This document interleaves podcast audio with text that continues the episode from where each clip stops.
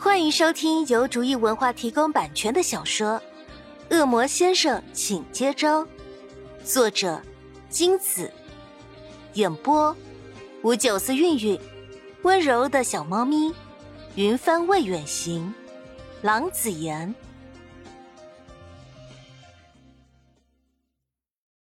第六十章，明闻言心疼不已，一脸怜惜懊悔的轻抚潘夏的手臂。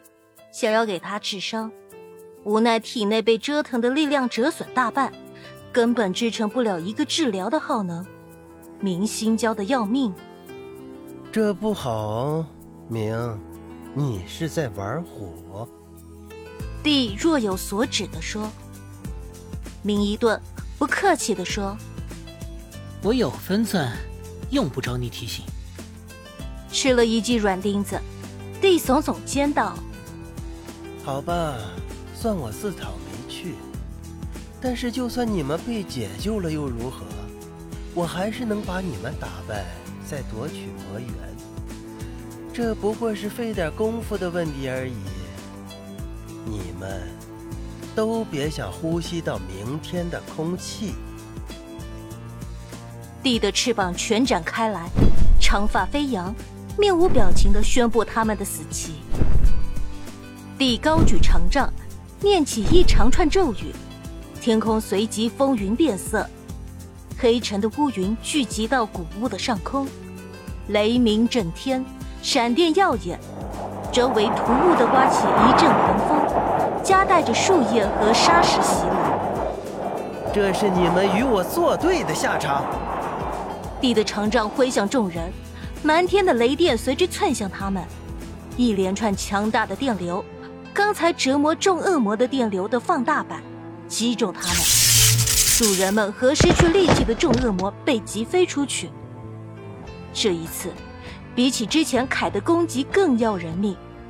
在身体停止滚动之后，全身疼痛万分，犹如蚂蚁噬咬，使不上一点力气。身体不再听使唤，只有意识还算清醒。地垂下手，缓缓地走近他们。看着他们伤痕累累的样子，他满意的点头。他在绿的身旁站定，把手放在绿的心脏上方，嘴角勾起。一切结束了。绿的手心聚起力量，然后绿痛苦的呻吟起来。绿的胸口中央有一样东西在不停的跳动，并且发出一种近乎荧光的蓝色光线。地的眼眸亮起，加大手心的力量，想把绿胸口内的东西吸出来。随着地手心力量的加强，绿变得越来越辛苦，冷汗直流，脸色也越加苍白，浑身抽搐。胸口的魔元被吸出一半，眼看就要落到地的手上，心里着急又无计可施，大家。包括绿，无不心急如焚。绿胸口的魔元已经被吸出大半，绿的嘴唇没了血色，手脚变得冰凉僵硬。他不再抽搐，但没有人觉得他是伤势变好。只差一步，绿，你的魔元就是我的囊中之物了。等我把你们的魔元吸收了，为我所用。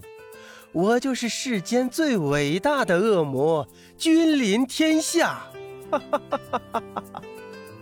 帝兴奋不已的大笑，眼中闪烁着疯狂的光芒。父亲！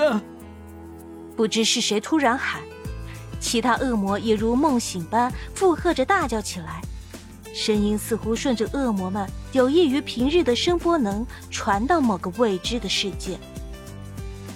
潘夏错愕的看向那群恶魔，像受欺负的孩子般哭喊着呼唤爸爸。这真的是他所认识的那些强大的恶魔们吗？而且，受欺负不是应该叫妈妈吗？现在这场面不科学啊！帝意外的慌张起来，企图阻止恶魔们。你，你们想吵醒魔父吗？没用的。他是不会提前苏醒的。虽然帝的声音很肯定，但不难看出他的心虚惶恐。帝轻蔑的语气就像空气一样被无视在一旁。恶魔们仍在喊，但碍于声势，只能有一声没一声的喊着。帝唯有伸出另一只手去吸附其他恶魔的魔元。帝有着不少的经验，法力也充沛，同时吸取魔元对他来说并不是难事。恶魔们痛得几乎说不出话来。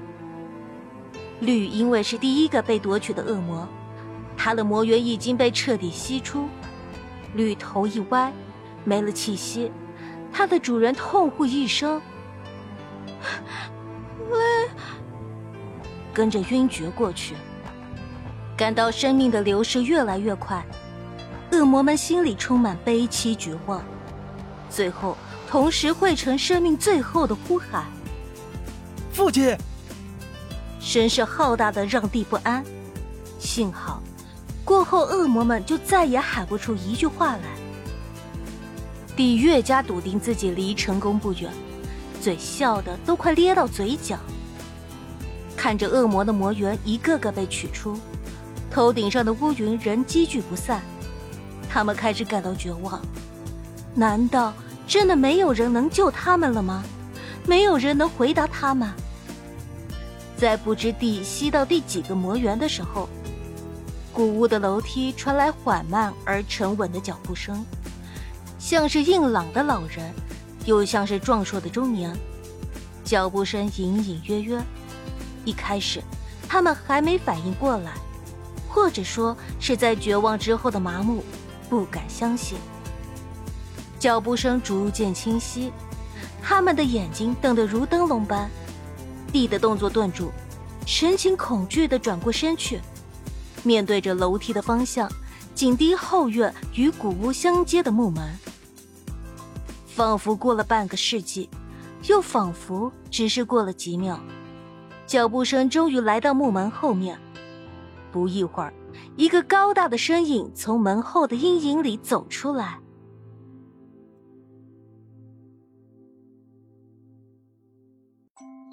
本集播讲完毕，感谢您的收听。